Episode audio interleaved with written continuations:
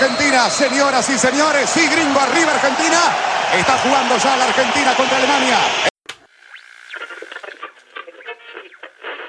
На поле ни Камбьясо, ни Савиолу, и в составе появились Калачини и Карлос Тевес. Riquelme. Irán Román, la pelota al área. ¡Gol!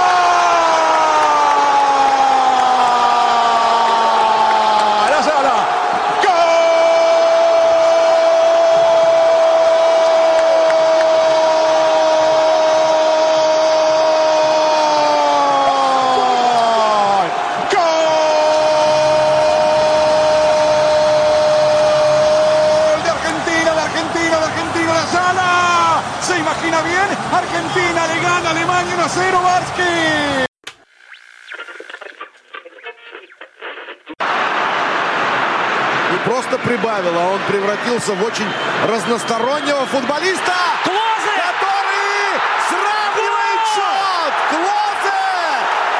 Клозе взрывает тишину во всей Германии.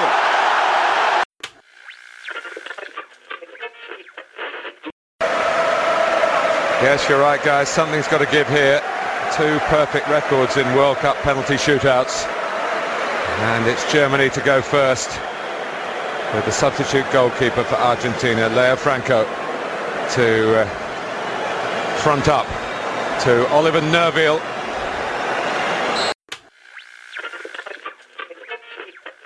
Buenos Aires. Удар и... Все. Вот теперь все. Все для сборной Аргентины закончилось.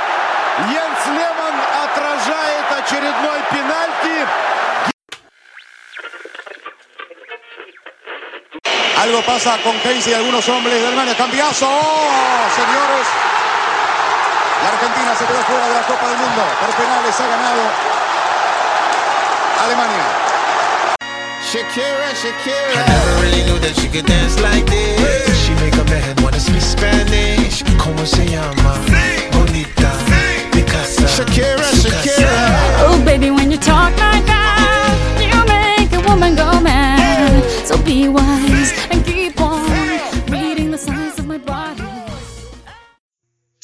Shakira. Shakira já abrilhantando a nossa trilha sonora.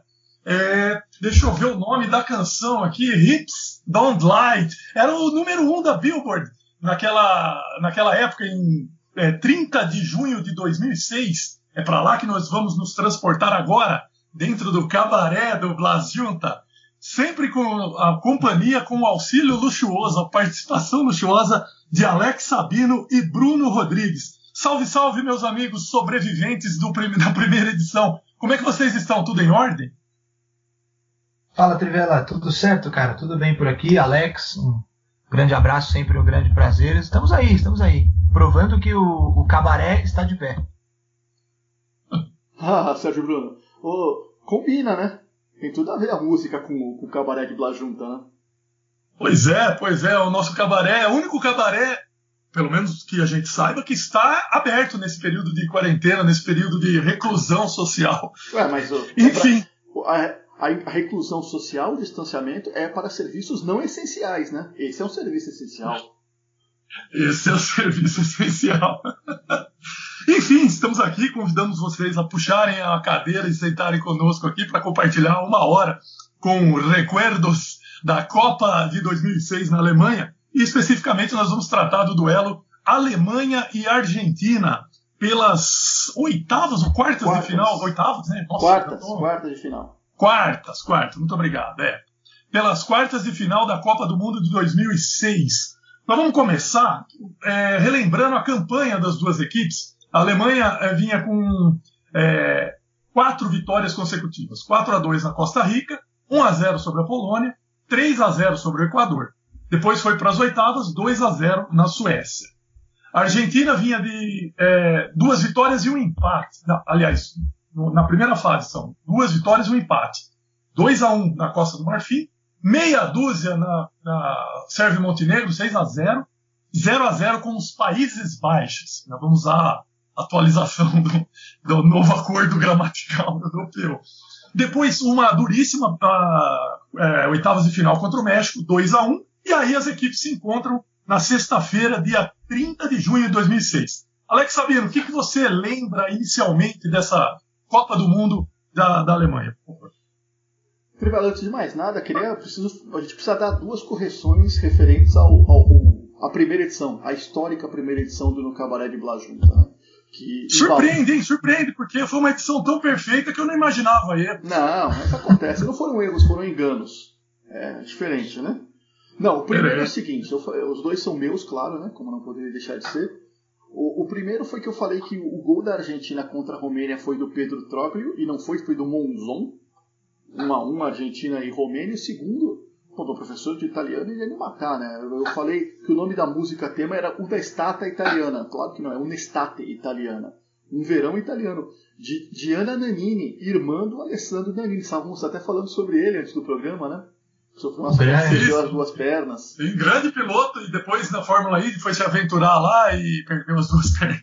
Então, é, pois é, são essas duas correções. Mas o, o, que eu me lembro desse Argentina e Alemanha, primeiro, é que a imagem que ficou desse jogo, vamos até falar sobre isso depois, foi que é, a Argentina jogou 120 minutos, disputou pênaltis e o Messi não jogou. O Messi ficou no banco o jogo inteiro. Essa é uma imagem que se tornou.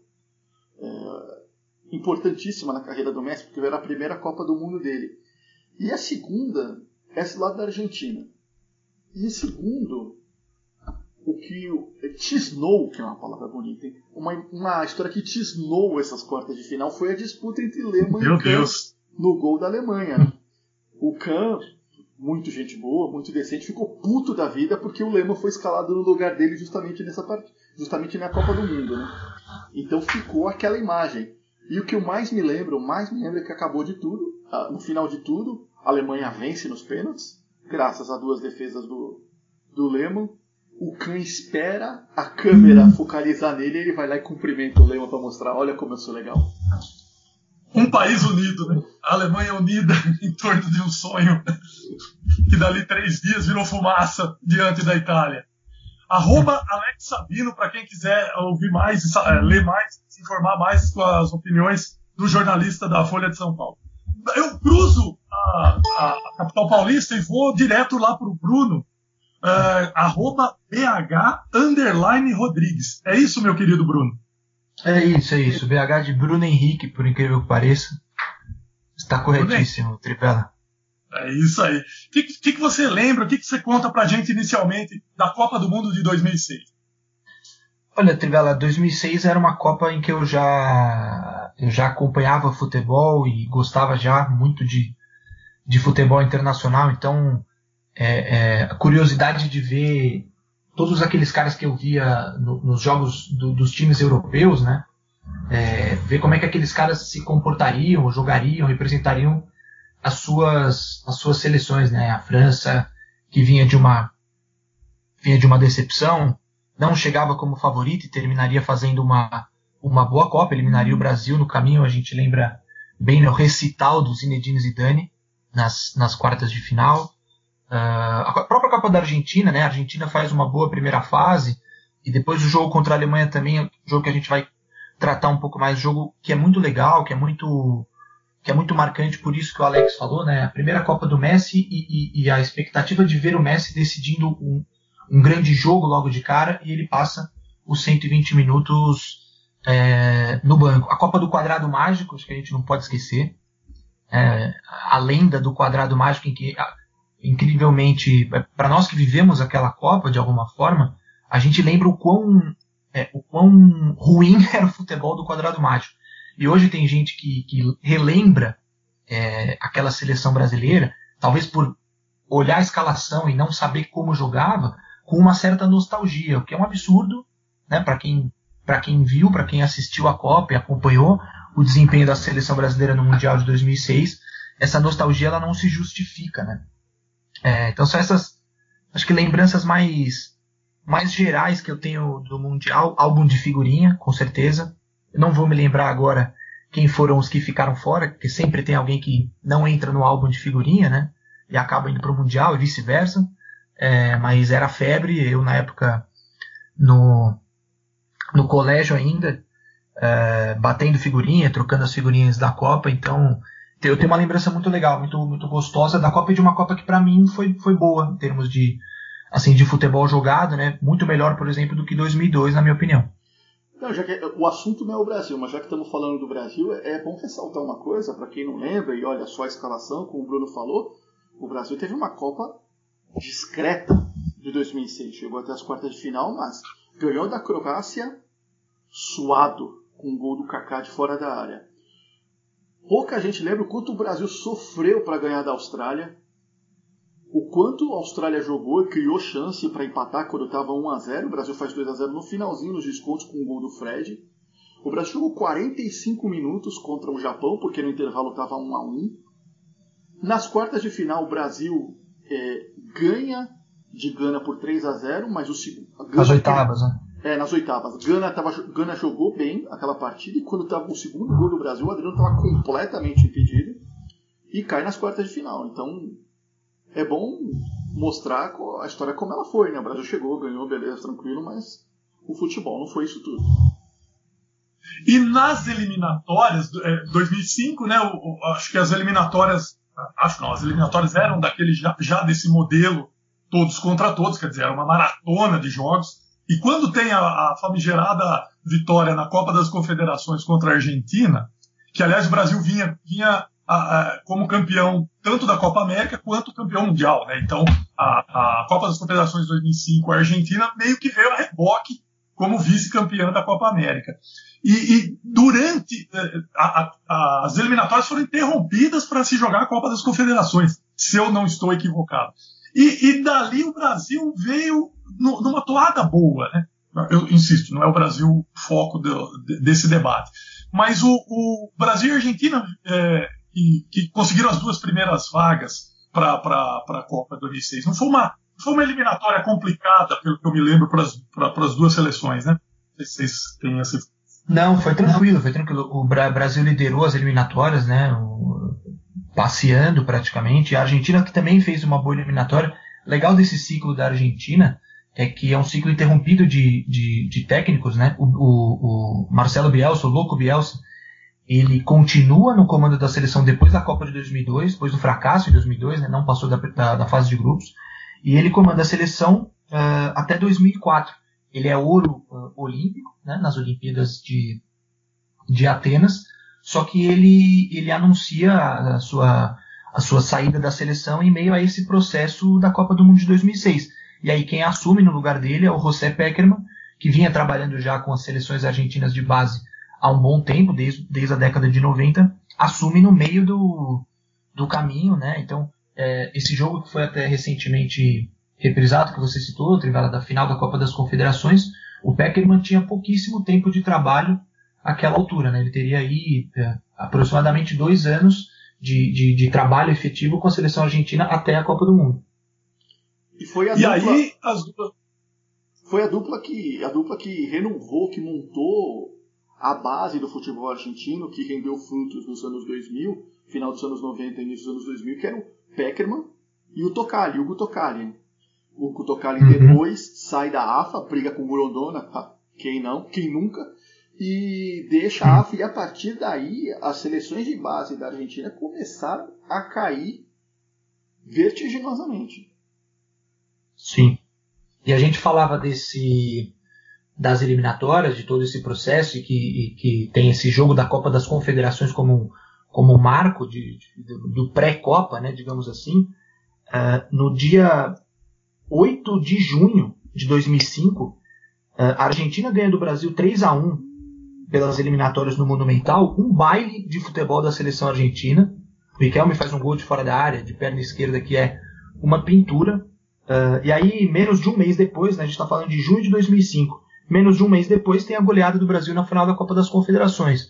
O Brasil realmente, na, naquele dia contra a Argentina da, da final, o Brasil fez um jogo impecável. O Cicinho fez o melhor jogo que ele, uh, da vida dele com a camisa da seleção brasileira. Acho que muito daquele jogo também acabou carimbando o passaporte dele para a Alemanha no ano seguinte, né? Uh, mas é, é legal lembrar que um mês antes era a Argentina quem tinha passeado sobre o Brasil no Monumental com uma vitória por 3 a 1 uh, já com o Peckerman, como a gente, como a gente dizia. É, e lembrando ainda nessa sequência, uh, antes, antes do 3 a 1 em Buenos Aires, teve o 3 a 1 do Brasil em Belo Horizonte. Foram três pênaltis, não é isso? Outro dia acho que estavam reprisando alguma coisa desse jogo. Brasil 3 a 1 na Argentina com três gols do, do Ronaldo, Ronaldo Fenômeno de pênalti, os três. E se eu não me engano, os três no primeiro tempo, não tenho certeza. Quer dizer, era um troca-troca aí. Né?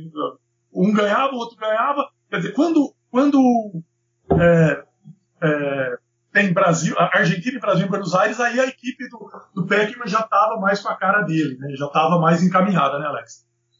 Sim, sim. Era, é, foi um processo, né? Apesar de muita gente dizer que o Peckerman é, é um pecho frio, né? que ele não, não costuma dar certo, mas ele, ele acumula bons trabalhos. Né? Ele fez um bom trabalho para a seleção argentina, caiu nas quartas de final, mas diante de todas essas circunstâncias, depois fez um bom trabalho com a Colômbia. O Peckerman é um, é um bom técnico. Né? Ele tem, tem um... Queridíssimo na Colômbia, né? Queridíssimo na Colômbia e, e, de vez em quando cotado aí para os grandes clubes, ou mesmo para a seleção argentina. O tal do projeto, essa palavra fascinante, quando alguém fala, não, vamos fazer um projeto agora. E o Peckman, via de regra, é chamado para ser uma espécie de coordenador, né? ele ficaria num cargo acima de, de, de, mero treinador. Hoje ele já seria um pouco mais que isso. Eu não sei se a esposa dele teve algum problema de saúde, e isso também ajudou a, a, a fazer com que ele saísse da, da Colômbia e voltasse para a Argentina. Não, não, me lembro direito desse detalhe. É, Bom, enfim, aí chegamos ao Mundial. Pois não, Alex. Não, não, eu ia falar apenas que na, no pós eh, São Paulo, na seleção argentina, naquela tétrica passagem do São Paulo pela seleção argentina, o que se falou depois foi justamente isso, que havia o Peckerman como uma espécie de diretor de seleções da AFA para coordenar todo o processo da base e escolher o técnico do profissional. E acabou sendo Lionel Scaloni, que estava nessa Copa do Mundo, estava no banco desse jogo Argentina, Argentina e Alemanha, era um dos reservas do Scaloni. Isso, bem lembrado. E em 2018 ele era parte da comissão técnica, né? 2018. Sim, em 2018 ele era o. O Scaloni era o, era o auxiliar, não era um dos auxiliares mais confiáveis, que o, que o São Paulo mais confiava, mas era um dos auxiliares que estavam lá e, era, e curioso que o Scaloni era o auxiliar do, do, do, do São Paulo, que as pessoas sentiam liberdade para ir conversar. Elas não Tá passando uma moto. Tá descendo um avião aí. Tá é. Tá descendo um avião, tá, tá chegando as máscaras aí para ajudar o pessoal na Covid. seja bem-vindo, avião. Seja bem-vindo. Pois não, Alex. O Scaloni era o assessor do, do São Paulo, o auxiliar do São Paulo, que as pessoas, torcedores até, ou funcionários da AFA, ou convidados que estavam no mesmo hotel, sentiam liberdade para ir perguntar as coisas, porque ninguém tinha coragem de perguntar para o São Paulo, porque o São Paulo não fala com ninguém é, só com os auxiliares mais próximos. Então o, o Scaloni fazia esse meio campo é, durante a Copa do Mundo.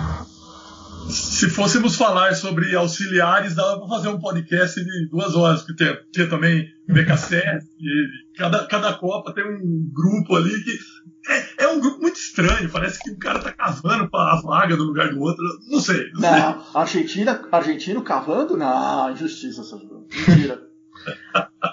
E é, é legal lembrar também, mais uma vez a gente volta para aquela Copa das Confederações, porque acho que foi emblemático, o Brasil ganha da Alemanha, né? Um ano antes de, do Mundial, a Alemanha já classificada como país sede, classificada automaticamente.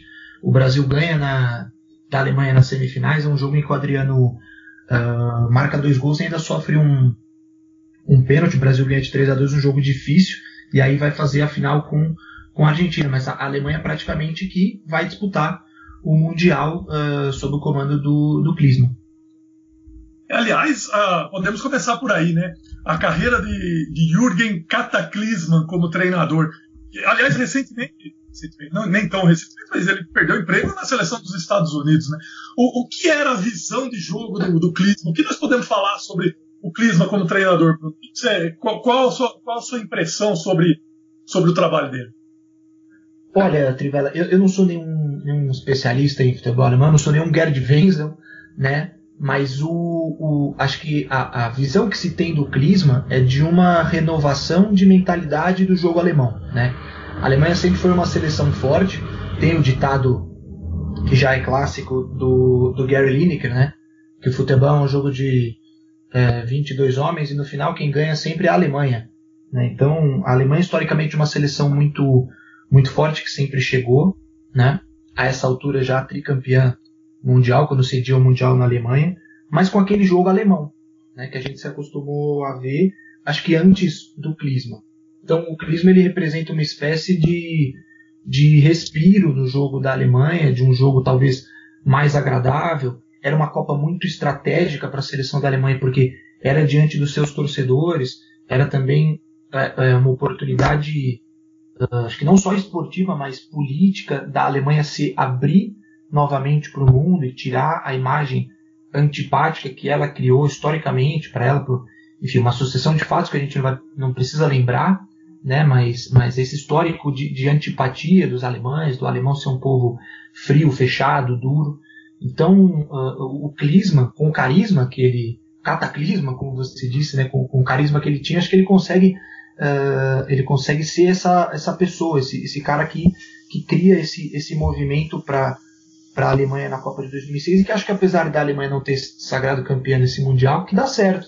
Né? Acho que foi um, um, um início aí de um, de um de uma trajetória, de um processo que a gente vai ver é, desembocar com sucesso aqui no Mundial do Brasil em 2014. Acho que o Crisma ele representa isso para essa Alemanha e para toda essa, essa trajetória que a Alemanha vem construindo no, no, nos últimos anos, nos últimos 20 anos. É, na verdade, o processo de renovação da. A Alemanha chega a três finais seguidas de Copa, né? 82, 86, 90, ganha uma. E a partir de 94 começa a haver uma queda, né? A Alemanha perde a final da Eurocopa de 92, vai mal em 94 na Copa, cai nas quartas de final contra a Bulgária, mas ganha a Euro 96. Na Copa de 98, a Alemanha tem uns brilharecos, perde para a Croácia, e já naquela época, eu me lembro, já se falava, já havia uma conversa sobre a necessidade de renovar, de mudar alguma coisa no estilo da seleção alemã, da seleção alemã, perdão. Só que, na Copa de 2002, tal qual aconteceu com a Argentina em 90, a Alemanha vai meio caindo pelas tabelas, mas chega até a final. Então é difícil você falar que vai renovar uma seleção que é vice-campeã do mundo. Se manteve mais um pouco mais no mesmo. Só que a Eurocopa de 2004 foi uma tragédia para a Alemanha. A Alemanha ter eliminado na primeira fase com resultados horrorosos, jogando muito mal. E a partir daí se vê, não, a gente Agora não tem jeito, a gente tem que renovar e aparece o projeto do futebol da seleção alemã, que é liderado pelo Klinsmann, com o Joachim Low como, como assistente, assistente e o Oliver Bierhoff como diretor da Federação Alemã. E a Alemanha já não joga bem a Copa das Confederações de 2005, mas chega na semifinal, perdeu para o Brasil, não foi visto, não, não perdeu para o Brasil, tudo bem, a coisa está indo. E quando acontece, quando acontece a, a a Copa de 2006, há uma expectativa a respeito do, do que vai acontecer com a seleção alemã. Porque não havia grande, grande expectativa. Só que a seleção alemã começa a jogar bem, começa a ganhar e a torcida abraça a seleção alemã e a coisa embala. Foi aí isso que deu um fôlego para esse projeto da seleção alemã que perdeu na semifinal. Se não fosse por isso, talvez a coisa ficasse, o projeto não fosse tão adiante. Então, essa Copa de 2006 plantou a semente do que seria a Alemanha campeã do mundo em 2014. A escalação da, da Alemanha, o Alex, a voz, a voz, sua voz está um pouco baixa. Sabemos que a sua voz é grave, um tanto sensual, não, não negamos, um tanto sensual. Ela é grave, mas ela está um pouco baixa. Dá um play, dá um up aí no seu volume, se for possível. Precisa e... gritar. Não precisa gritar igual, igual a Argentina e Nigéria no gol do Marcos Rojo. Não, é, não, não se trata disso. Não, injustiça, não. Não fiz isso não, pô. Você tava do lado do Maradona, o Maradona lá na, na, na, na sala VIP, na, na, área VIP lá, com aquela, com aquela proteção toda branca, assim, com um pó branco estranho, assim. Eu acho que você tava por perto ali. Né? É, é um assunto para um outro podcast. Eu só queria puxar aqui para 9 de junho, quando foi a estreia, a Alemanha fez o jogo de abertura da Copa, acho que foi o primeiro jogo de abertura de Copa que não era o campeão que jogava, mas sim o dono da casa. A escalação foi Lehmann, Metzelder, Friedreich, eu não sei falar esse nome, Friedrich, Mertzacker, Lahm, Schweinsteiger, é, é, Borowski, Schneider, Frings, Podolski e Klose. Entraram Kell, Odonkor e Neuville.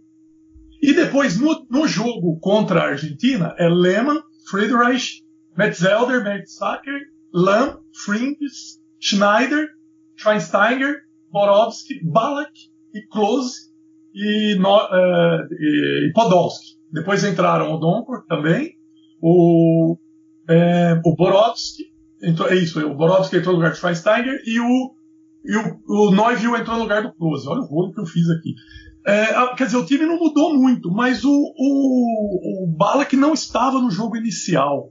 Era, era contusão era suspensão? Agora ficou longe da minha, da minha, da minha memória. Mas era um dos caras mais importantes da seleção, né? O Balak vinha numa fase muito boa, né? Principalmente no Chelsea. Brilhou. Sim, é, ele que já tinha perdido a final da Copa de, de, de 2002 justamente por, por acúmulo de cartões, ele não joga, né? E aí ele perde essa estreia. Eu lembro muito da estreia que uh, a estreia passou na Globo, claro, estreia da Copa, né? Alemanha e, e Costa Rica, e havia um cuidado uh, muito grande por parte dos narradores com o goleiro costarriquenho, que era o Porras, né? Então, é, inventaram de tudo, Porras, Porras, é, teve, ele ganhou, ele ganhou vários, vários apelidos para esse jogo, que era um cuidado que se tinha para não falar o, o, o com a boca cheia o Porras, nosso grande arqueiro costarriquenho. Esse jogo tem um golaço do Frings de fora da área, uma pintura, uma porrada. Frings remanescente de 2002 também. E, e um gol bonito do Felipe Lan. Felipe Lan jogando como lateral nessa ocasião, que ele corta para o meio e também bate de, de, de, esquerda. Um gol muito bonito desse jogo de abertura da Alemanha. Frings, uh, uh, Metzelder, o Neuville, que, que entra nesses dois jogos que você citou, Trivela, o, o Close, o Schneider já experiente, esses caras remanescentes da, da, da Alemanha vice-campeã de 2002. E o detalhe é que Entendi. nesse jogo de estreia, vocês estão me ouvindo bem? Sim. Então tudo bem. Nesse jogo de estreia, a Costa Rica faz dois gols, dois gols do verdadeiro Van Schopp, né? Paulo Van Schopp. Ele faz os dois gols. O Sim, primeiro, o primeiro empatando o jogo, estava 1x0. O Van Schopp empata o jogo para Costa Rica. O Van Schopp que é remanescente também da Copa, da Copa, da Copa de 2002.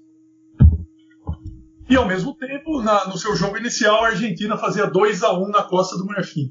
Em seguida, a Argentina, a Argentina enfrenta a Sérvia e Montenegro, que estava ainda naquele processo é, de, de divisão, de remontagem é, a cada Copa eram, eram jogadores que, que saíam porque eram outras nacionalidades, tanto que depois Montenegro seguiu sua vida e me parece que, que o, o, grupo o grupo Sérvio Montenegro de jogadores era muito é, cada um por si, era uma bagunça. Independente disso, a Argentina faz 6 a 0 é, em Montenegro, talvez na melhor exibição da, da Copa até ali. Ao mesmo tempo, a, a Alemanha ganhava da Polônia e já fazia seis pontos. O é, que, que, nós vamos pensar nessa, nessa primeira fase aí? No... Não, só colocar um detalhe aqui. Nesse jogo de estreia da, da Argentina contra a Costa do Marfim, 2 a 1 dois gols do Saviola, se eu não me engano, é... tem a estreia com a camisa da Argentina de um jogador que acabaria sendo histórico para a seleção argentina, mas não pelos motivos certos. Rodrigo Palácio. É o, Rodrigo é o primeiro jogo dele com a camisa da Argentina. É essa partida, Rodrigo Palácio, que depois colocaria na cultura do futebol sul-americano a expressão era por abarro. Era por abarro. Ele... Ninguém, ninguém, ninguém lembra muito bem que o Rodrigo Palácio jogou essa Copa. Todo mundo lembra de 2014. Em 2006 ele era muito novo. Boca, aquele Boca uh, ainda não era nem campeão da Libertadores, né? Seria campeão da Libertadores no ano seguinte contra o Grêmio no, no Olímpico. E, o Rodrigo Palácio cria do Banfield, né? Acho que já no Banfield ele jogava já com seu com seu rabinho budista lá, Roberto Baggio, não, Alex? não, já, isso eu não sei. Eu lembro dele no Boca com com esse com esse já esse rabinho de cavalo que ninguém que ninguém vê olho nu só de perto.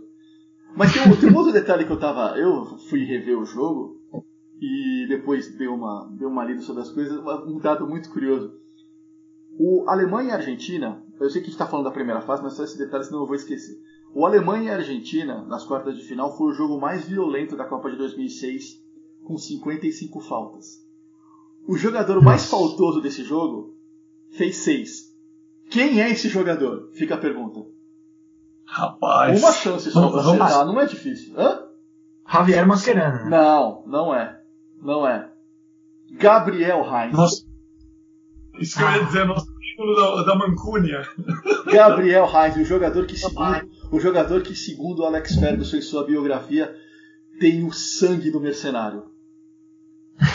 Porra, isso é muito grave que você está falando. Imagina se ele está ouvindo, a gente vai pedir um direito de resposta. Como é que nós vamos fazer com isso?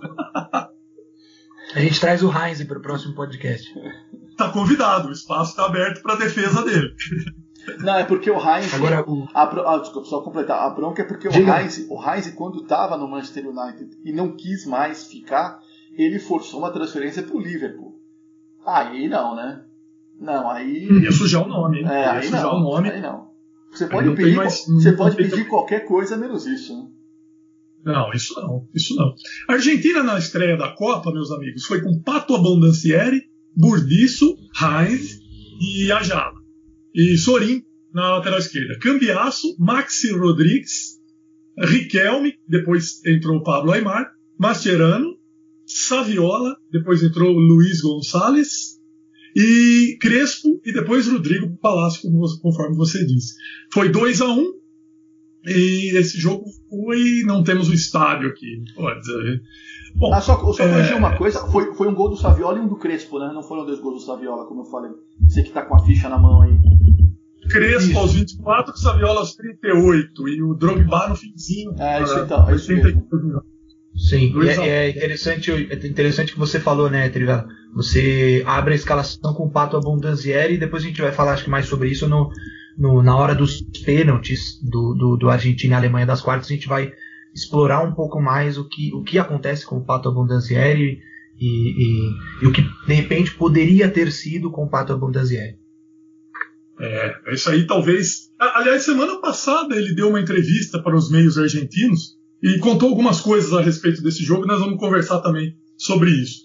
Desenvolvendo ainda para encerrar a fase de grupos, a Alemanha facilmente atropelou o Equador 3 a 0 e a, e a Holanda, atual Países Baixos, se preferirem, é, fez um jogo tranquilo com a Argentina, um 0 a 0 que garantiu a Argentina o primeiro lugar, se eu não estou enganado. Sim, por causa do saldo. Sim. Por causa do saldo, exatamente. Esse 6 a 0 aí que fez a diferença. Enfim, Sim, chegamos a- ao duelo. Por onde nós Sim. começamos Argentina e Alemanha? Pois não? Não, só, só uma, uma observação, a gente falou ali no, no- Você falou no início, quando, quando falou sobre Sérvia e Montenegro, né? A única Copa que Sérvia e Montenegro disputa com esse nome, né? Cê- Foi Iugoslávia, depois eh, Sérvia, e aí durante essa Copa do Mundo ocorre a divisão dos dois países, mas na Copa ela ainda disputa como Sérvia e Montenegro. É o jogo que marca a estreia do Messi, com a camisa da seleção argentina em Copas. O Messi entra no minuto 28 do segundo tempo, eh, ele entra no lugar do Maxi Rodrigues. E eh, nesse jogo de, de estreia, ele se torna o jogador mais jovem da seleção argentina eh, a jogar um jogo de Copa do Mundo. E aos 42 minutos ele marca o seu primeiro gol com a camisa da Argentina. Até a Copa de 2014 seria o único gol do Messi. O, o Sabino esteve lá, ele que me corrija. Único gol do Messi com a camisa da Argentina em Copas até o Mundial aqui, aqui do Brasil. É, até o jogo contra a Bósnia.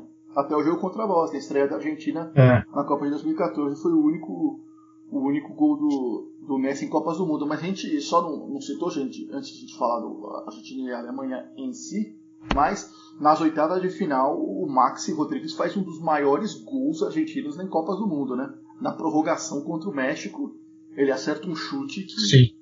Se ele chutar mais 200 vezes aquela bola, ele talvez não fizesse, mas naquele, naquele momento ele fez, foi um gol espetacular. E de perna esquerda, né? Mata no peito, de perna esquerda, no ângulo.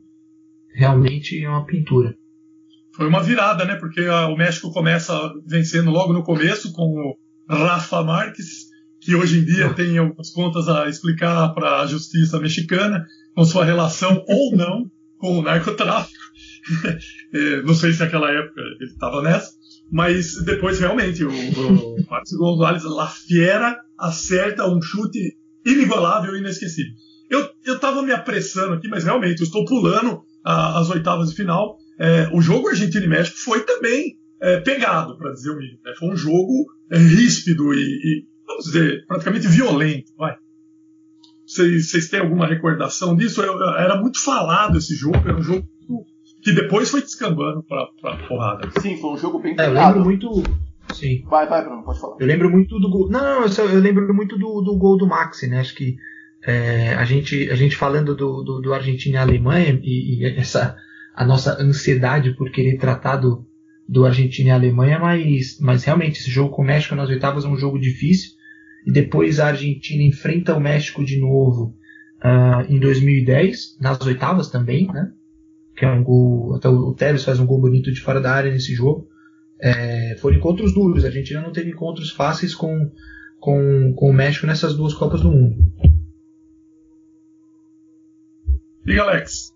Não, não, era isso. Foi um jogo bem pegado. Foi um jogo bem pegado. Bem pegado. É, porque, até porque foi ficando cada vez mais tenso, né? A partida foi ficando. Essa partida foi muito nervosa. Realmente qualquer uma das duas equipes, é, um chavão no futebol, qualquer equipe poderia ter vencido, mas realmente isso aconteceu. A Argentina passou muito, muito apertado com, com, a, com o México, ao contrário da Alemanha, que ganhou da Suécia um relativo pouco trabalho, principalmente depois que a Suécia perdeu um pênalti, quando estava acho que 1 a 0 Aliás, Alemanha e Suécia, o árbitro dessa partida foi Carlos Eugênio Simon. Ah, que beleza. Parece dos Pampas. Parece que sai uma espuminha do canto da boca do Alex quando ele pronuncia esse nome. Alguma coisa? Algum Não, comentário? Alguma- Não, não, do Simon não, não tem nada a falar não. Ele, ele tem. Ele prestou serviços ao futebol, hein? É, entenda, como, entenda como quiser, mas ele não é o Márcio Rezende de Freitas, né? Obviamente, né? Continua prestando, né? Continua prestando serviço. Ah, continua, continua, continua. Continua agora mostrando todo o seu conhecimento sobre o assunto. Do lado de cá, agora. A Alemanha resolveu rápido aquele jogo com, com gols em 12 minutos, correto? A coisa foi. Sim, a foi. situação foi rápida. Sim, sim, foi rápido, foi rápido. A Alemanha, a Alemanha não. Aliás, o jogo mais difícil da Alemanha até as quartas de final foi contra a Polônia, que foi o segundo jogo da primeira fase que o gol saiu nos acréscimos, um gol do Neuvel. Foi, foi o jogo mais difícil da Alemanha até, até, até a Argentina. É, como o Bruno citou, teve essa, o desfacelamento do que, do que restava da Iugoslávia, né? com, essa, com essa equipe meio improvisada de, de Sérvia e Montenegro é, é, fazendo essa dobradinha aí, porque disputaram as eliminatórias europeias e conseguiram no campo tudo. Mas é importante lembrar também que a Alemanha passava por um processo né, de, de consolidação da sua reunificação. Né? 2006 é, são sete anos da queda do muro. Então, a, a- a celebração da Copa do Mundo ali 16, né? também teve esse lado político, né? Não, teve 17 anos, né? Da queda do muro. Foi 89, né? 89 e 90. 39, é 16. Pô, eu tô bem de, É. tô bem de conta, hein? Não, mas Bem, é verdade. obrigado, hein? não, mas essa Copa de 2006, até pelo que se esperava, ela marcou um reencontro da, do povo alemão com sua seleção e do povo alemão com o resto do resto do mundo, porque a Alemanha se abriu, como o Bruno já até citou, se mostrou que era um povo caloroso, receptivo, disposto a receber as pessoas. Eu não estive nessa Copa, mas que teve que as fanfests foram espetaculares, claro, com tanta cerveja também, né? Mas é, foi realmente teve realmente esse, esse impacto no povo no povo alemão, algo que poderia acontecer, por exemplo, com o povo russo na Copa de 2018, mas não eu não acredito que tenha acontecido, até porque pela característica da, do governo russo, mas poderia ter acontecido. Sem dúvida, sem dúvida. E aí, Bruno? Não, é isso. É isso mesmo. É o, o, pra, pra gente encerrar com Sérvia e Montenegro, que, que é um, acho que é um assunto legal nesse essa questão do desmembramento e tudo mais. É, é o famoso jogo do golaço da Argentina, o gol dos 25 toques. Né? A Argentina troca 25 passes uh, antes de marcar o gol convertido pelo Chuchu Cambiasso, que depois seria protagonista, não para o bem, no caso da Argentina, do jogo das quartas de final. E é curioso, né? Eu acho que um traço aí. Pois não, Alex. Não, não, só um detalhe: Cambiaço, que é irmão, o irmão mais famoso do Cambiaço, é o Nico Cambiaço, né? Goleiro histórico do All Boys e hoje dirigente do clube, né? A gente precisa dizer o que é, é como diria o falecido Marco Antônio, né? E o Cambi... é, é, exatamente. E o e cronista esportivo também agora. É, também. E o, o Cambiaço Esteban, que diz as lendas, gosta muito de torada, né? Torada? É, sim, ah, é? é? gosta muito de torada. É, eu não sabia dessa faceta do, do nosso querido volante. Olha, os amigos que estão nos ouvindo, aqueles 35, que hoje deve ser uma dúzia ou menos que isso, não tem as imagens, mas eu tenho imagens aqui no meu monitor. Estou vendo Alex Sabino com, com um copo, me parece um copo de vinho. É, é vinho que o senhor está bebendo? Por supuesto, senhor. Ah, tem que acompanhar, né? Tem que, tem que embalar. Pô. É, é claro, sim. É outro nível, hein, Bruno? É outro nível. Ah, é... Alguns? Esse aí é diretamente do, das vinícolas de Mendoza. Ah, alguns, alguns, alguns tomam chá, né? Outros tomam vinho, pô. É outro Mas não é vinho alemão, não, né? Não, não, é não eu, comprei no, eu comprei no Sonda, pô. É um vinho italiano, mas vagabundo. tá aí a propaganda, se o Sonda inclusive tiver interesse se o Delcir, reforçar o. Se o Delcir quiser patrocinar o cabaré. Se o Delcir quiser colocar um anúncio no cabaré de Blajunta, pô, vai ajudar a pagar as contas, né? Pois é, ou se ele não quiser é, é, é, patrocinar o programa, ele pode comprar o nosso passe, né? Porque ele é bom nisso, né? Não, não, ele, ele, não precisa nem, ele não pode comprar o programa, ele pode comprar a gente, inclusive, né? Pode comprar as opiniões, estamos, estamos abertos a qualquer oferta a essa altura do campeonato, meus amigos. Enfim, e aí então chegamos à sexta-feira, dia 30 de junho de 2006. Uh, é, Estádio Olímpico de Berlim, tudo preparado para o grande duelo. E aí gente, é, o que eu queria dizer era isso. É, é, o povo argentino é muito, tem muitas semelhanças com o brasileiro, é, muito embora em certos momentos não pareça isso inclusive nesse momento que estamos vivendo politicamente, mas isso é uma outra coisa. É, conforme a Argentina foi ganhando e foi incorporando e fez esse, esse belo jogo contra a Sérvia, descontando a situação do, do time europeu, como a gente já falou, mas é, havia uma empolgação. Havia uma empolgação. Havia gente comprando passagem de última hora, havia gente se, é, comprando bandeiras, se, se chegando para ir até a Alemanha para ver a El Equipo de José, o time do José Pepe. Uhum. E a partir daí, uh, tinha uma presença grande de argentinos no estádio nesse dia, né, Alex?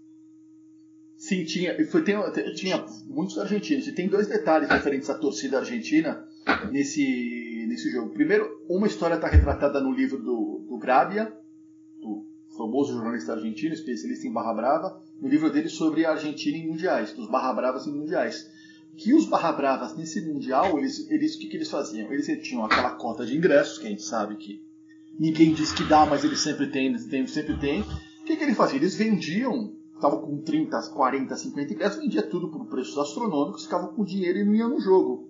Só que chegou na Argentina e Alemanha, eles pensaram, pô, nesse a gente tem que ir. Mas e o dinheiro? Aí eles, eles acharam a genial solução que era.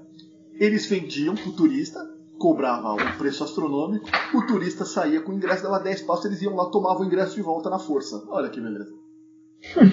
é, é, é, era na, na, Alemanha. na mão grande, na Alemanha, na Alemanha. E esse jogo, o Maradona ele ia a todos, todas as partidas.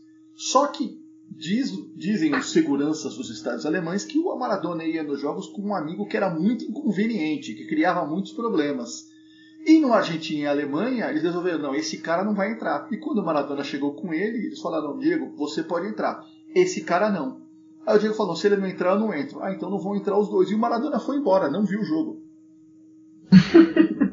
Exatamente. Eu gostaria de saber quem é esse, esse, esse, esse acompanhante. Que desgraça. É, imagina só. É. E o. Eu... Pode falar. Diga, Alex. Não, pode falar, pode falar. Não, diga, diga. Não, não, já falei. Eu ia... Não, vou fazer, vou fazer uma, uma confissão aqui. É, abrir meu coração. Podcast. Esse, esse livro do Gustavo Grábia foi motivo de uma das primeiras conversas que eu consegui ter com Alex Sabino na Folha de São Paulo. Como assim conseguiu ter? Ele é inacessível? Eu não entendi é, essa parte. É, exato, Trivela, assim, existe uma hierarquia. Eu, eu ali chegando para um contrato temporário para trabalhar uh, mão de obra da Copa do Mundo, né? Eu era praticamente um, um operário de, de, estádio, né? Os, aqueles que são, são, são contratados para construir as arenas e chegando ali, falei, puta, Alex Sabino, um cara que gosta de futebol argentino, vamos, vamos tentar, né? Vamos tentar criar esse, esse laço. Foi uma das primeiras conversas que eu consegui puxar com o Alex Sabino, foi falando sobre esse livro que ele imediatamente comprou para o Kindle. Era o, como diria Edgar do Balsa, era um equipe de hierarquia. Hierarquia, sim, por supuesto. Eu tô, eu tô controlando aqui, porque eu tô imaginando a cena na redação, entendeu? Como é que foi esse encontro? Você pediu autógrafo para ele, não? É, quase isso, né? Mas é, é, era a forma da gente, da gente alcançar as nossas referências, né? os nossos ídolos. Uh -huh. É, tá bom. Que coisa mais linda. Ah, que beleza. Coisa... Pois é, e, a, e, as Barras Bravas, então, é, não, não, não participaram, do, não, estiveram no jogo. Tanto que, após a partida, alguns jogadores da Alemanha foram lá fazer sinalzinho para a torcida da Argentina para calar a boca. E aí teve uma. Não, sim, porque, esse, é, porque o que acontecia?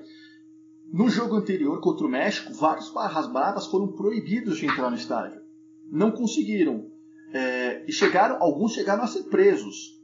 Porque o que, que eles faziam? E além deles venderem o ingresso, eles iam, obviamente, na Copa do Mundo, cada ingresso tem, você que já foi em vários jogos de Mundial, Sérgio, cada ingresso tem o seu número de, de setor, fileira e cadeira, né? O que, que eles faziam? Eles pegavam o que eles fazem, sempre fizeram desde a Copa de 86 ou 82, sei lá. Eles iam para a parte central da, da, das cadeiras, próximo ao campo, no meio campo, e chegava o dono das cadeiras e eles expulsavam. Não, aqui não, vai para lá, vai para lá. E tirava os caras. Isso aí dava uma confusão. Eles chegaram a ser presos, ser presos e eles foram liberados apenas para essa partida por intervenção do embaixador da Argentina na Alemanha. E depois falam que eles não têm influência política. Né? É, então tem, tem esse. E quando tem é, essa história de fazer silêncio, foi logo depois que teve uma confusão depois do jogo, né? Porque depois da partida teve uma confusão e teve um entrever entre os jogadores da Argentina e da Alemanha. Foi, foi. Teve o. Alguém da Argentina foi expulso, inclusive, nessa altura do campeonato. Cufré. Cufré foi expulso depois ah, do jogo. Que ele deu, ele deu um chute no Metersaca. Grande Cufré. Cufré que, Cufré que alejou o David Beckham ou não? David Beckham? Não. Como assim? Não tô lembrado disso. Teve um. um não teve um. Ele não jogava. Quem que jogava no Deportivo La Corunha e num jogo contra o Manchester deu uma e. Acho que não foi com o Frei, né? Acho que essa eu preciso pesquisar não, não, mais. Não tô, não tô lembrado disso, não. David Beckham é, ficou contundido nas vésperas de uma Copa. As vésperas não, tipo janeiro, fevereiro. Teve, teve foi. uma dividida com um jogador argentino, mas eu não lembro não, se foi o Cufré que, que teve a fratura do metatarso, né? Pois é. Ah, o metatarso. Antes da Copa de 2002. Ah, eu precisava, precisava lembrar agora se, se David foi. Beckham foi lesionado por Cufré, mas acho que eu não, achava, não tenho essa certeza. Eu não lembro se foi o, se foi é, o Aldo Duscher. É, Duscher. Eu não lembro se foi, mas teve, teve um algo assim. E foi, Aldo foi Duscher, nessa época, Aldo Duscher, não? Aldo Duscher, foi ele mesmo. Duscher diz que não se arrepende de ter dado o carrinho. Isso aqui é uma notícia. É Pedro, Pedro Ducher. Aldo, é, Aldo ah, Ducher, não, Pedro é. Tá certo. É, não, a BBC tá dando como, como Pedro Ducher, mas o Wikipedia dá Aldo Ducher. É, eu, então, eu achava que era okay. Aldo Ducher, mas você estava pesquisando. O que, o que importa é que é, é da família Ducher. É da família Ducher, mas isso foi na Copa de 2002, é. né? Isso foi pra Copa de foi para 2006. É que as coisas vão passando, o tempo vai passando, a nossa memória também não, não vai pôr tudo certo em cada gavetinha, né? Ô Bruno, o que, que você lembra inicialmente desse jogo, desse confronto entre a Alemanha e a Argentina, hein? Ah, eu lembro de um jogo difícil, né, Trivela? Um jogo, um jogo difícil para a Alemanha, no caso, porque a Argentina abre o placar cedo com o Ayala, né? E, e é, é muito legal desse, desse jogo, você depois vai fazendo uma série de conexões, né? Como os caras que são heróis ali com, em, em um determinado jogo, depois são os vilões mais lá na frente, o próprio Ayala que poderia ter se consagrado aí como o, o, o herói da classificação argentina de repente contra a Alemanha, e aí depois nas penalidades ele acaba entrando para a lista dos, dos, dos, vilões da Albi Celeste. Mas lembro de um jogo difícil, um jogo faltoso, né, como o, o Alex lembrou, e, e a Alemanha vai empatar já no final com o gol do Klose, um jogo difícil no estádio Olímpico de Berlim, talvez o estádio, quem eu nunca tive a oportunidade, mas dizem um dos estádios mais bonitos do mundo, talvez o mais bonito da Alemanha, estádio que, que cedia a final da Copa, inclusive. O, o Cruz vai empatar no fim do jogo, já aos 35 do segundo tempo. É, eu tenho muito essa memória da, da, expectativa pelos pênaltis, de ver quem iria bater. Eu, eu, gostava muito do Riquelme na época, ainda gosto, gostaria eternamente, eu acho. E eu queria muito ver o Riquelme é, brilhando nesse jogo, fazendo alguma coisa diferente, sendo o protagonista da, da partida. E o Riquelme que depois acaba sendo substituído, não participa da, da disputa por pênaltis no, no, uh, no final do jogo. E um dia nós vamos fazer ainda o cabaré de Riquelme, porque ele é bom Nossa. nisso também, né? Ô, rapaz, esse seria, é maior que o cabaré de Vlachunta, né? Nossa senhora. Esse homem. esse, esse, é mais aí, é, esse aí. É mais é. Tia Carmen. Esse abriu franquia dos cabarés. Esse, esse, esse é selo Tia Carmen de qualidade. É outro dele. o ex-dono ex do, o ex -dono, Enfim, o ex -dono do Tia Carmen saiu da cadeia recentemente. É. Ah, é? Não, tudo bem. Talvez um potencial, potencial ouvinte nosso esse também. Esse é outro assunto também. É, esse é outro assunto também. Esse é um, um outro assunto para entretenimento adulto. Ô Alex, como é que foi a situação em que logo no começo do jogo, depois que o Bruno falou que a, que a Argentina abre o placar, a Pato Bondancieri se contunde. E ele deu uma entrevista recente aí, dizendo que, é, é, não, não menosprezando o Léo Franco, que foi o goleiro que ocupou o seu lugar, mas que se ele continuasse na partida, certamente a Argentina ganharia o jogo. ok? Que há que ter uma bola de cristal bem poderosa para chegar a essa conclusão. Mas ele disse que não, não é pelo não é pelo Léo Franco, mas é pelo fato de que a dupla de, os dois zagueiros que jogavam mais no meio, Heinz e o Ayala. não Ajala, e mais tá, tá. É, Polotini, talvez. Bom, a Ayala e o Heinz, eles tiveram que jogar mais recuados para proteger o Léo Franco. E isso tirou um pouco da saída de jogo, da ofensividade da Argentina, do plano estratégico em si do José Peckman passa por aí ou, tô, ou, ele exagerou e todos nós aqui Olha, exageramos? Eu acho que. Eu, eu, concordo com a afirmação do, do Abondanzieri, que com ele no gol as chances da Argentina seriam maiores. Primeiro, porque ele era o goleiro titular, né? e segundo, porque o Abondanzieri era um bom pegador de pênalti, sempre foi. Agora, essa explicação eu não acho que faz muito sentido, para te dizer a verdade. Até porque o gol, o gol da Alemanha foi meio um acidente, né? um cruzamento, se eu não me engano, do Bala, que a bola desvia do jogador da Argentina é, que dá, dá, um desvio de cabeça e a bola vai, vai na direção do close. E uma, uma bola que o Abondazieri não pegaria. É, eu acho que pela, pela, pela condição de pegador de pênalti histórica, o, o Abondazieri poderia fazer diferença sim, mas não foi isso que ele, que ele falou. Acho que isso que ele falou não tem, não tem muito sentido, não. Ele teve uma contusão muscular, é, é isso, né, Bruno? É, é isso, é isso. É, a região, ele aponta, né? As imagens ele aponta para a virilha, né? Acho que a famosa fisgada que tira o, o abundanciário do jogo. Ele estava numa fase muito boa, né? Ele vinha de, de, de um histórico no Boca é, muito vitorioso, pegador de pênalti, como o Alex falou. Aliás, acho que talvez é, melhor pegador de pênalti do que goleiro, propriamente falando, tecnicamente, né? É, e, e dá lugar para o Léo Franco. O Léo Franco tem uma, uma estatística curiosa com a camisa da seleção. Ele joga, ele faz quatro jogos na carreira dele pela seleção argentina e sofre cinco gols. Entre 2004 tá... e tá, tá é. bom, né? Tá boa a média. Ele faz quatro, esses quatro jogos. Ele faz em 2004 uma vitória sobre o Japão, 2 a 1 no amistoso. Depois ele joga pelas eliminatórias da Copa. Ele é titular contra o Equador. Uh, e a Argentina perde de 2 a 0 em Quito.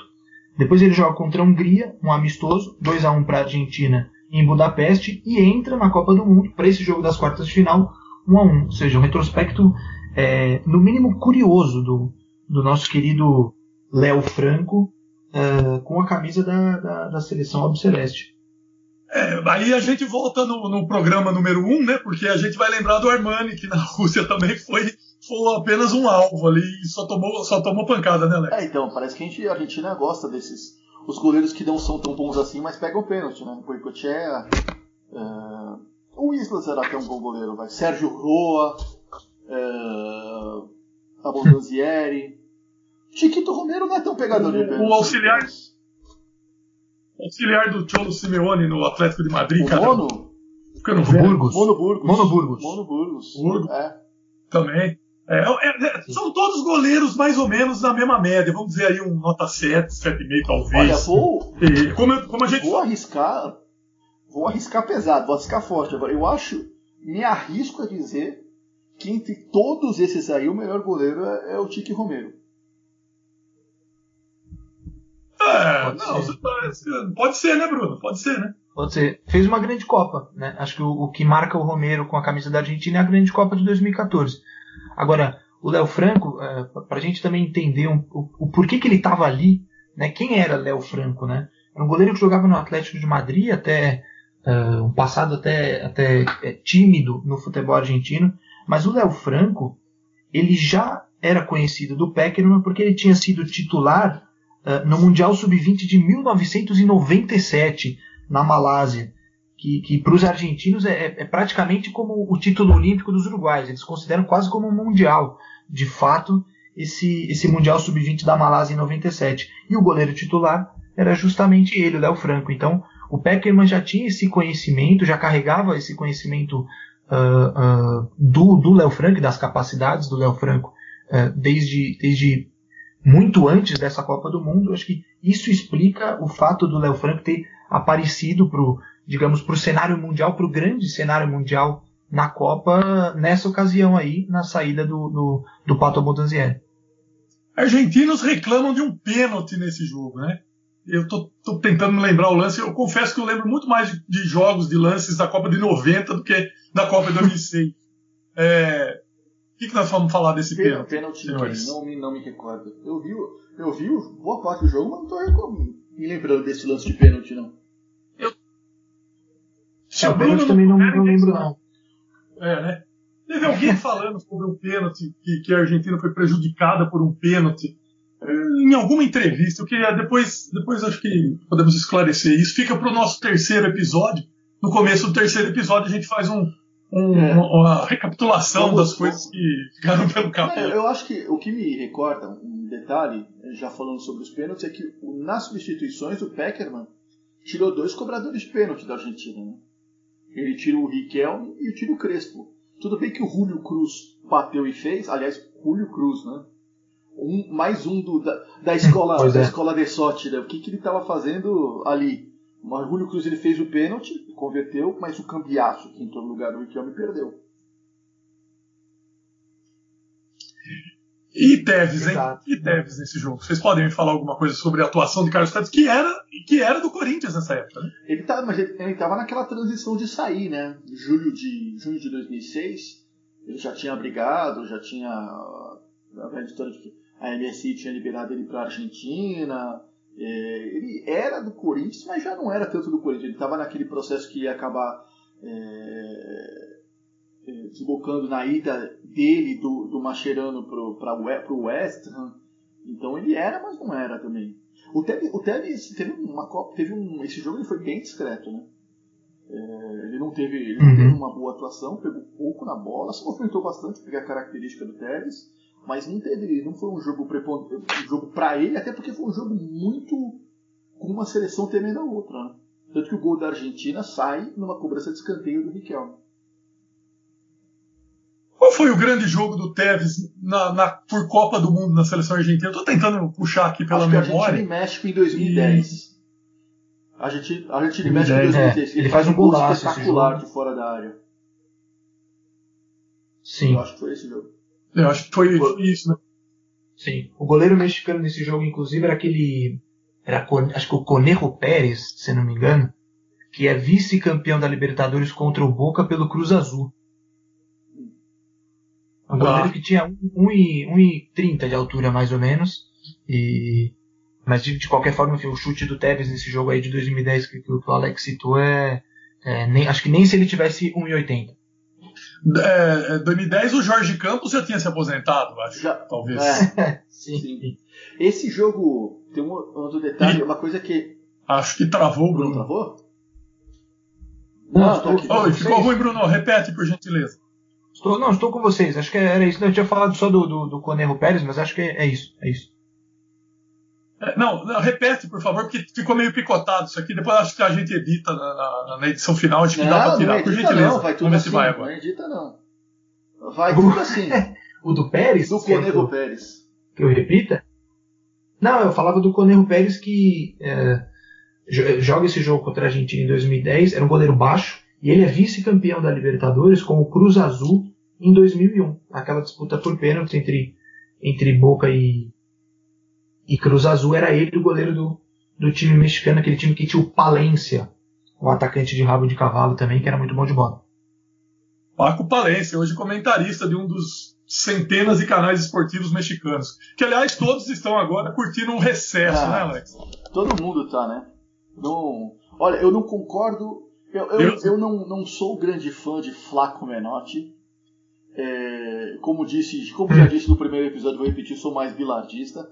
Mas o Flaco Menotti deu um, um depoimento para a coluna do genial, do grande Ezequiel Fernandes Mures, que deve sair essa semana, que ele falou que não gosta de reprise de jogo, que não tem sentido você ver de novo uma partida que você já sabe o que vai acontecer.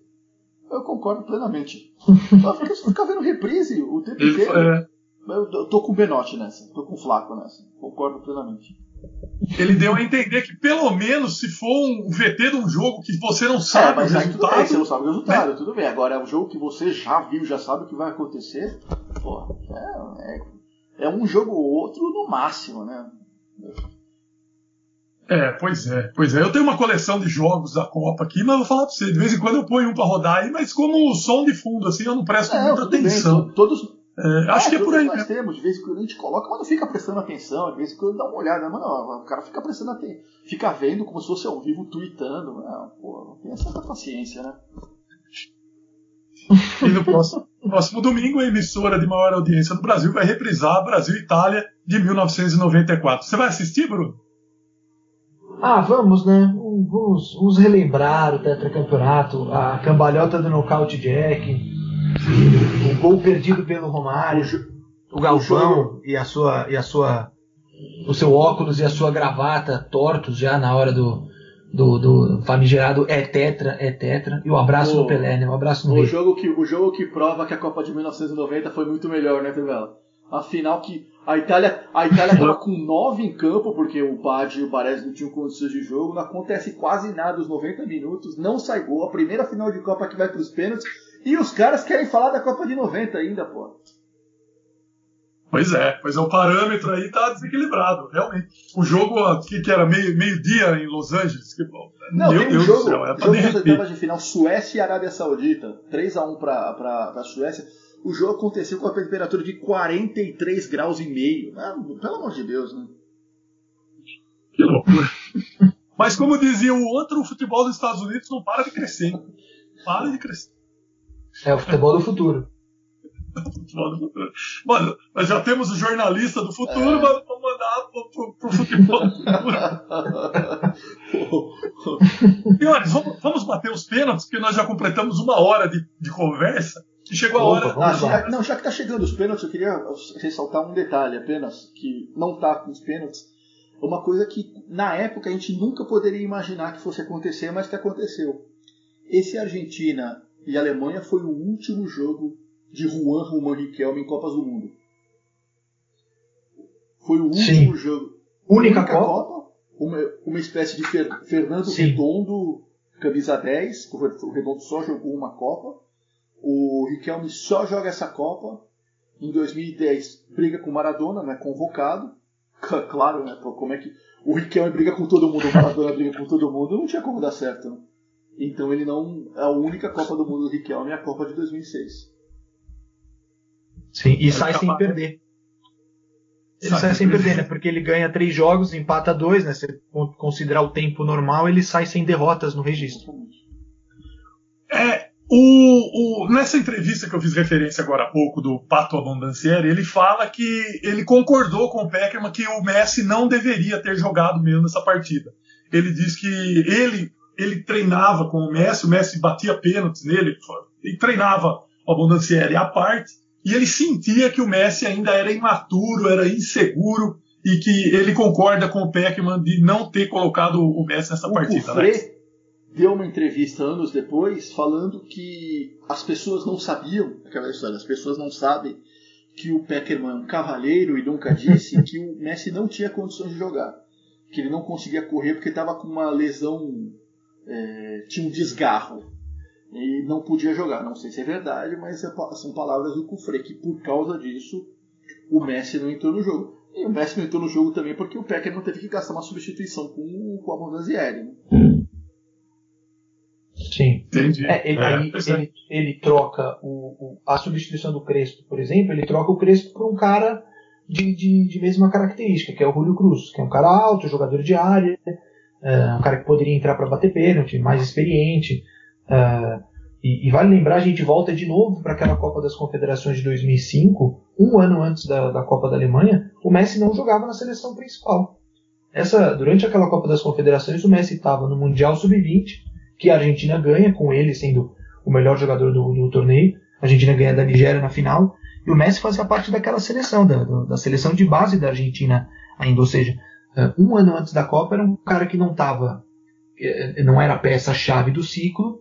E, e que hoje, para nós, eh, conhecendo o, o- a carreira e a trajetória do Messi, é muito fácil, como os argentinos dizem, né? O, o diário, é o diário del lunes, né? O dia com, com o jornal da segunda-feira é muito fácil você você falar sobre o domingo. E acho que o, o caso do Messi é muito esse.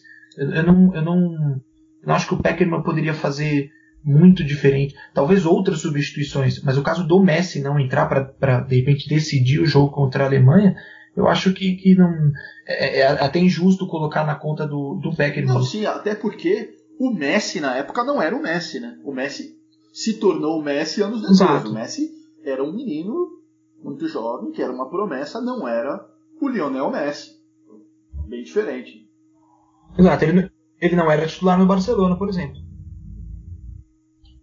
Exatamente. Agora, é, é, a- normalmente se faz muitos paralelos entre a trajetória de Leonel Messi e a traje- trajetória de Maradona. Maradona ficou fora da Copa de 78.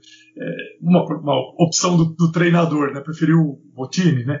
É, não sei se é justo fazer essa comparação, mas é que me veio à cabeça esse, esse momento, Alex. É, o Menotti fala que se arrepende de não ter levado o Maradona em 78, que soa meio como uma cascata, né, na verdade. É, tanto que da- antes da Copa de 86 ele, ele chama o, o- o- fala que o Maradona fala que seria a Copa da Inglaterra, a Inglaterra seria campeão, que o Maradona era um barriguete, um barriguete. Tanto que na narração mais famosa do gol do Diego contra a Inglaterra do, do Vitor Hugo Morales, ele chama o Maradona de barriguete cósmico, justamente para cutucar Tá é, chupa, chupa pro Menotti. Então, eu não sei até que ponto é verdade isso aí. Pois é. Mas aí então, nas cobranças de pênaltis, ah, Cambiaço. Aliás, ah, fa- falando do Cambiaço, é, ele entra no lugar do Riquelme. é, o, o, o Peckerman faz o que? Ele queria o quê? Ganhar, fazer tempo, re- retrancar o time? Era isso? Era, era essa a intenção dele? Eu acho que ele tira o Riquelme que estava cansado, né? Porque o Riquelme, o Riquelme corre, por incrível que pareça, o Riquelme corre bastante nesse jogo contra, contra a Alemanha. Eu acho que ele queria renovar um pouco o gás do time e também, claro, é, fechar um pouquinho mais o meio de campo e talvez contar com as com, com, com os pênaltis, né? Mesmo, mesmo depois sem, sem o Abundancieri, né? Já sem o Abundancieri, mas eu acho que a intenção dele era era é, realmente, co- como o, o Sabino falou, era um jogo que os dois ficaram se vigiando, né? E, e acho que a substituição do Cambiasso é um pouco, é um pouco disso. O, Peckerman queria vigiar um pouquinho mais a, a Alemanha a partir dessa alteração. É, eu acho que mais isso do que o cansaço do Riquelme, porque se ele quisesse. Tudo bem, Riquelme cansou, preciso trocar. Se ele quisesse manter a posição de um camisa 10, de um enganche, o Pablo Aymar estava no banco. E ele não coloca, ele coloca o cambiaço. Então ele coloca para dar uma outra característica para o time. Sim, e ele, ele faz essa, essa alteração logo depois da, da, da, da lesão do Abundanzieri. Ou seja, ele talvez, talvez preocupado. Isso que, que, que acho que você, né, Trivela, que comentou do, do, dos zagueiros, que o Abundanzieri comentava, uh, a substituição do Abundanzieri mexendo com todo o sistema defensivo, que talvez a entrada do Cambiasso também tenha essa, essa intenção de, de, de proteger um pouquinho mais uh, o, o, arco, né, como os argentinos gostam de dizer, com, com o Léo Franco que entrou frio no jogo. E o Peckerman pede demissão logo depois, né? Ainda, não, ainda em Berlim, ainda quente do, da, da, da, derrota, com, com, a cabeça ainda é, no jogo, mas ele entrega o Cara, cargo. Ninguém né? aguentava o Grondona, né? Pro sujeito, pro sujeito aguentar o, o Julio Grondona no cangote dele ali, tem que ter muito. Tem que ter uma paciência. Uma paciência considerável, né? Ninguém. Tirando, tirando o Bilardo, ninguém aguentou. O Bilardo, é, o Bilardo é especial até nisso. Até nisso. Bom, enfim, aí o, o, são dois pênaltis perdidos, Cambiaço e, e, Adjala param nas mãos de Jens Lehmann. O Lehmann, o tinha as cobranças, ele sabia, havia uma observação é, eletrônica dos alemães é, em relação aos cobradores argentinos. Como é que é essa história? É, ele, ele tinha. A Alemanha fez uma, uma, uma um estudo, uma observação é, minuciosa de como os argentinos é, batiam e o Lehmann leva para a cobrança dos pênaltis é, um papel, uma folha mesmo, um pedaço de papel que ele põe no, na meia e confere a cada cobrança. Né? Isso até entrou aí para o folclore da, da Copa do Mundo. Eu, o, Alex, acho que, sabe essa história, ele não tinha, acho que a. Eles não tinham a certeza sobre um cobrador, né? Não, o Lehmann falou anos depois isso aí. Porque, porque em uma entrevista, o Riquelme, sendo o Riquelme, falou que o, essa história do Lehmann do papelzinho era uma cascata, que não tinha nada escrito no papel, que era só para desconcentrar os argentinos. Mas o Lehmann fala que tinha um papel e que o único jogador. Mas aí já começa a entrar também no lado do Lehmann no terreno do folclore. Ele disse que o único jogador que não tinha era o Cambiaço mas que ele se lembrou que o Cambiasso havia batido um pênalti pelo, pela Inter de Milão contra o Vídea Real no canto direito. E ele pensou, ah, ele vai bater no canto direito. O que vamos e venhamos tem um cheiro de cascata, né? Mas é, essa é o, é o folclore. Tanto que o. Até comentei antes da gente entrar no ar, eu falei, o papel, o papelzinho do, do Lemo foi para o Museu de História Contemporânea de Bonn, em exposição, ficou em exposição lá. antiga capital da Alemanha Ocidental, Alemanha Federal, que se dizia É, na época, né? é, Alemanha Alemanha- não na época, antes disso. né? É, acho que é um bom lugar para se visitar. hein? Enfim, senhores, aí, aí a Argentina perde seu treinador, Riquelme é, faz sua última partida, a Alemanha avança é, na sexta-feira, os jornais brasileiros no sábado fazem uma festa com a eliminação argentina, no sábado o Brasil toma aquele sacode completo do- contra a França e também vai embora, e aí não tem mais é, sul-americanos ah, na, na- na Copa da Alemanha. A Alemanha avança, perde para a Itália, eu acho que em Gelsenkirchen, Em Dortmund. não tenho certeza. 2 a Em Dortmund. 0 Do ótimo. Dortmund, isso.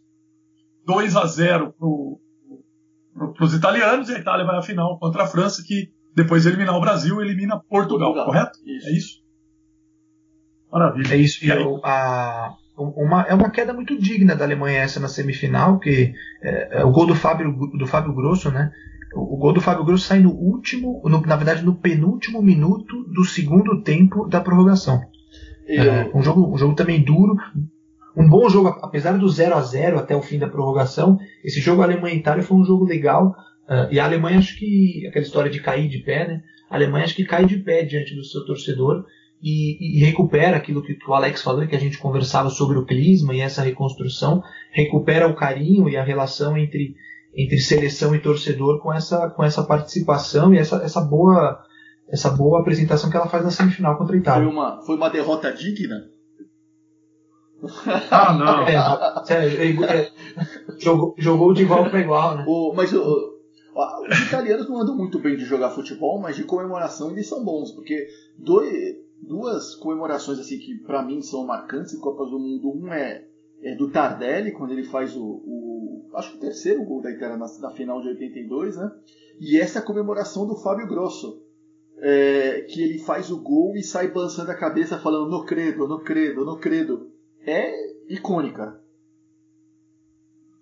Tem uma carta que ele escreve depois, né? Como é que a vida foi feliz com ele e tal. Depois, depois a gente pode adicionar isso aos É, nossos porque links depois, aí. porque depois, É, realmente, era- depois o, o, o Fábio Grosso bate o último pênalti da final, né? O pênalti que deu o título para a Itália é o Fábio Grosso que bate. Sim, Uma um dos carreira- piores títulos da história, inclusive. Como é que é, Bruno? Um dos piores títulos da história, né? A seleção italiana era, era, era muito medíocre, né? Aí, Não, a seleção da Itália. Não, a seleção da fazer um- Itália, não, a seleção É, da. Itália não era nada demais mesmo, não. Mas, ah, mas isso é uma história. Um torneio, a Copa do Mundo é diferente, porque é um torneio de tiro curto. Você não precisa ser o. Não é pontos corridos, torneio. Se fosse pontos corridos, a Itália não ganharia de jeito nenhum, mas naquele. O mata-mata lá. Pra usar uma frase nova na hora que tem garrafa vazia pra vender, aí eles, eles tiveram, né? olha aí, É, acontece. olha aí. Mas é Itália e França, final de 2006. Muito bem, acho que chegamos ao final. só faltou Pois não, fazer uma observação. A gente falou de tudo, Riquelme, só não falamos de uma coisa, né? Da grande ausência da seleção argentina. Que é o Juan Sebastián Verón, que não foi convocado porque o Sorin era da turma do Peckerman e falou pro Peckerman não convocar o, o, o Verón, né? Ou ele ou eu. Que- essa é uma grande. O, so- o, o, Pode falar. o- não, diga, Não, essa é uma, essa é uma grande briga, hein? Essa, essa é uma briga de briga. E nós sabemos de que lado ficaríamos, hein, Sérgio Bruno? Acho sim. O Verón, o Verón que joga 2002 e é acusado, né, os argentinos o acusam de, é, no- nos, nos termos deles, é, tirar para trás, né, como o jogo contra a Suécia. Ele fica muito marcado por conta da participação ah, argentina na Copa de 2002 com o Bielsa e depois volta para a seleção argentina já em 2010. Um ano depois de ganhar a Libertadores com o Estudiantes, um outro recital de futebol na final contra o Cruzeiro aqui É, no Mineirão. Tem, tem, gente, 2009. tem gente até da imprensa da Argentina que chama o Verón até hoje John, por causa do jogo contra a Inglaterra, que ele dá o passe para lateral que a bola sai, né? Que ele estaria. Que, abi- que, abi- que absurdo, né? Que ele estaria vendido. O negócio não tem nenhum sentido, mas é engraçado, né? Falar. E, e o, e o, Verón de- o Verón depois joga a Copa de 2010, já veterano, que, ele, que é a briga dele com o Maradona, né? Que o Maradona diz pra ele que quer que ele seja o redondo de 2010 e não coloca ele pra jogar em nenhum jogo.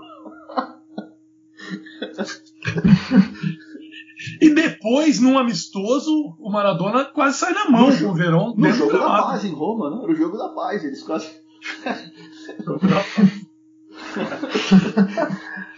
Meu amigo, meu amigo, o futebol argentino não tem igual, não tem igual e nós vamos sempre defendê-los. Com 35, 0 ouvintes, nós sempre vamos defender o futebol argentino e suas histórias. É, como, como, como diria a Muito bem. Magata Fernandes, que ganhou meu respeito, falou pro, pro, fala pro Maradona: você gosta de uma câmera, né? Gosta de uma câmera ali. Aliás, foi o clássico é, recente né, do, da, da- de La Plata, a, a Gimnasia e Estudiantes. E o Estudiantes, para variar, ganha, como vem acontecendo nos últimos 15 anos. Nos Acho que tem uma 115 anos, né? É, pois é, e tem uma vitória do Rinásio Resto del Pincharrata. E o Verón, aliás, foi satirizado ontem no programa da TV Argentina, no TIC, onde fala assim: vamos ver agora os melhores momentos de Verón com a camisa da seleção argentina. Aí passa um soldado lá no, no Palácio de Buckingham. É porque ele, ele, deu, uma, ele, deu uma, ele deu uma entrevista pro Fox Sports Rádio, né? Que é, esse Ah, é? deu, entre, esse, Agora? esses dias ele deu uma entrevista pro Fox Sports Rádio em que ele fala. Ele até fala que explica a situação do Maradona, ela fala que ah, se a gente se encontrar eu dar- daria um abraço nele, né? A velha história, o ídolo do meu pai, aquela conversa fiada de sempre. Mas tem, tem esse. E, e é uma situação ridícula falar isso do Verão, porque que jogador espetacular que ele foi. Meu Deus do céu. Como, jo como jogou bola. Jogadoraço. Jogadoraço, exatamente. Exato. Um craque. E agora, está seguindo a carreira como cartola, como dirigente, está reestruturando o Estudiantes de La Plata. Ergueu, é, reformulou o estádio, né, o estádio dele, vai abandonar o estádio 1, é, que é o principal, a principal obra. Acho que é o único estádio mais novo das, das, das cidades importantes argentinas que vem à cabeça, descontando a reforma no antigo Chateau Carreiras. Mas é, acho que construção de uma nova arena mesmo, acho que só o único de La Plata. E que agora É, vai ficar as músicas. é. O Rinazzi Quem é que joga. vai jogar lá? Ninguém. Quem é que vai jogar lá? É só o rugby. Provavelmente vão fazer o rugby. lá. E agora tem o, o estádio novo lá em Santiago de Esteiro, lá que não se sabe quem vai usar aquilo lá também. É, a, a, a, tática brasileira de elefantes brancos foi exportada para a Argentina e para. Provavelmente é a mesma construtora que, que, que manuseia o dinheiro lá também. Muito bem, senhoras e senhores. Acho que podemos concluir o episódio de hoje, não? Algu- Alguém quer escla- esclarecer, aclarar mais alguma situação? Fiquem à vontade. Eu Acho que no, no, próximo a gente vem com as correções dos erros que a gente cometeu, mais uma vez. Ah, são poucos, É. São poucos. É sempre, é sempre uma desculpa para gravarmos o próximo e colocarmos o cabaré de pé mais uma vez. Sim, senhor. Né? O que a gente falou aqui que não aconteceu foi porque esqueceu de acontecer, porque deveria ter acontecido. O... Ah, não, eu digo, eu é, digo, mais, um- mais uma... Fizemos história mais uma vez, Sérgio Bruno. É isso aí. Eu- o- Ah, eu ia falar uma outra coisa, esse jogo, só para finalizar, esse jogo em Argentina e Alemanha foi o que começou a, a tradição do, do, Mar, do Mascherano dizer que tá cansado de comer merda, né? Foi por causa dele, a partir desse jogo. então, é isso. Porra, Ele Opa, comeu merda rapaz. depois, hein? Se isso é uma profecia, rapaz. Muito bem, vamos encerrando então a segunda edição aqui. Vamos já desligando aqui, começar, começar a subir o, o podcast para a Podosfera. Já vamos começar a debater qual será o episódio número 3, que será a semana que vem, mas vamos, vamos deixar de temos, já surpresa Já qual temos será. o jogo, já, já temos, Já já temos. E não será de seleções, hein? Tá falado. Fica a surpresa, fica aquele gostinho de quero mais na boca.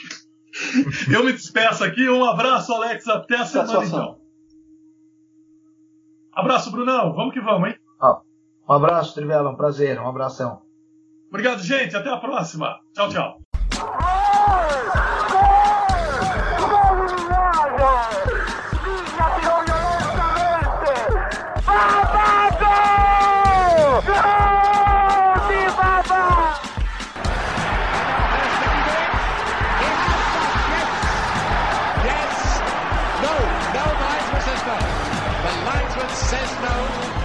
It's a goal.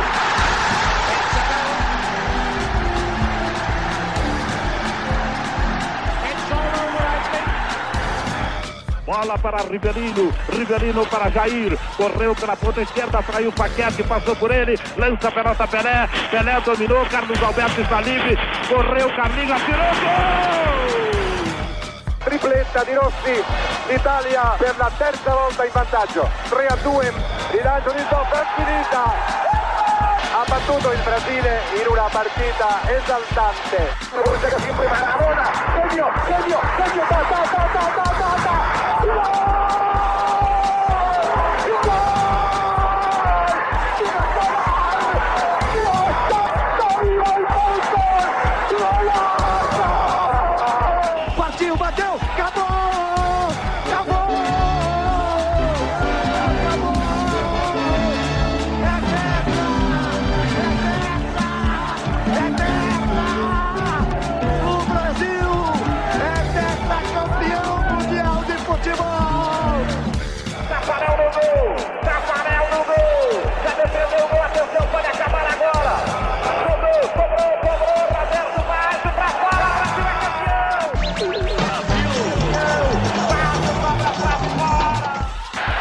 Petit.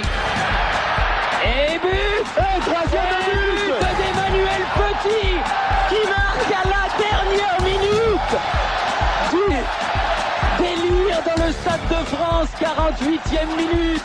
Emmanuel Petit qui était parti de ses 16 mètres 50. Olha o Ronaldinho, pode marcar, tirou, entrou!